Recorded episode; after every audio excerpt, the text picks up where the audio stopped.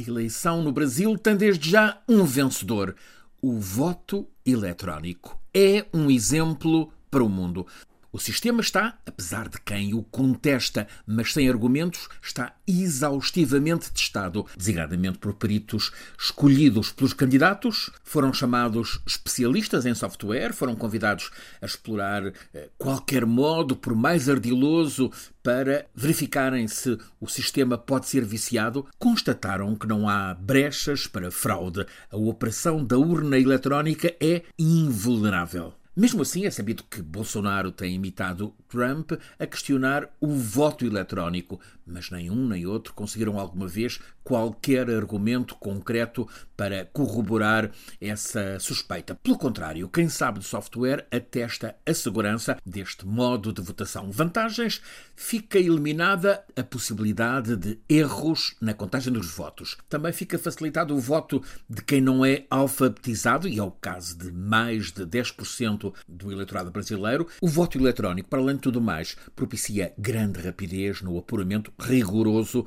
do resultado da votação. E é assim que num país com 156 milhões de eleitores e onde o voto é obrigatório para todo o cidadão com entre 18 e 69 anos, o resultado fica apurado em duas ou três horas. Ora, como é que as coisas funcionam neste modelo brasileiro de voto eletrónico? Os eleitores têm de se deslocar ao local de voto, onde estão as máquinas chamadas de urnas eletrónicas. A urna eletrónica tem um teclado numérico. Para votar, o eleitor apenas tem de digitar o número, com apenas dois algarismos, correspondente a cada candidato. É por isso que os cartazes de Lula publicitam o número 13, é o dele, os de Bolsonaro, o 22, idem. O eleitor digita o número do candidato em quem quer votar, aparece a fotografia desse candidato para que o voto fique registado, falta pressionar um botão verde para confirmar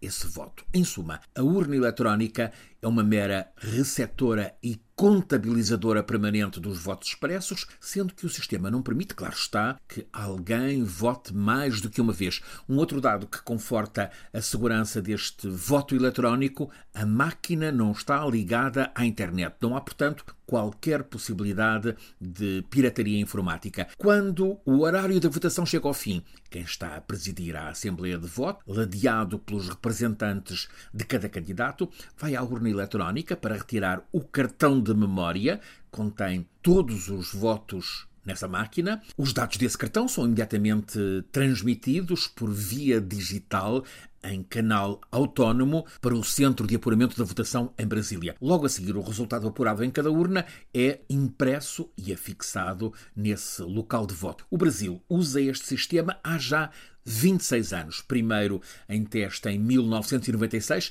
apenas no estado de Santa Catarina. Não houve reclamações. Depois, em 98, o voto eletrónico já funcionou em todo o país e desde então assim tem sido em todas as eleições. Os peritos repetem que o sistema, para além de absolutamente fiável, tem processos de verificação para resolver de imediato qualquer dúvida de algum candidato. É sabido que a polarização política está máxima no Brasil. Para tentar acautelar a segurança pública, o Supremo Tribunal Eleitoral decidiu a proibição de transporte e de uso de armas de fogo por três dias antes e depois do dia da votação. A insegurança é uma inquietação para estes dias, designadamente para depois do voto. Há alarmante proliferação de revólveres, espingardas no Brasil, consequência da liberalização da venda nestes últimos quatro anos. Há o temor de que, com os ódios instalados entre os derrotados na noite de domingo, haja quem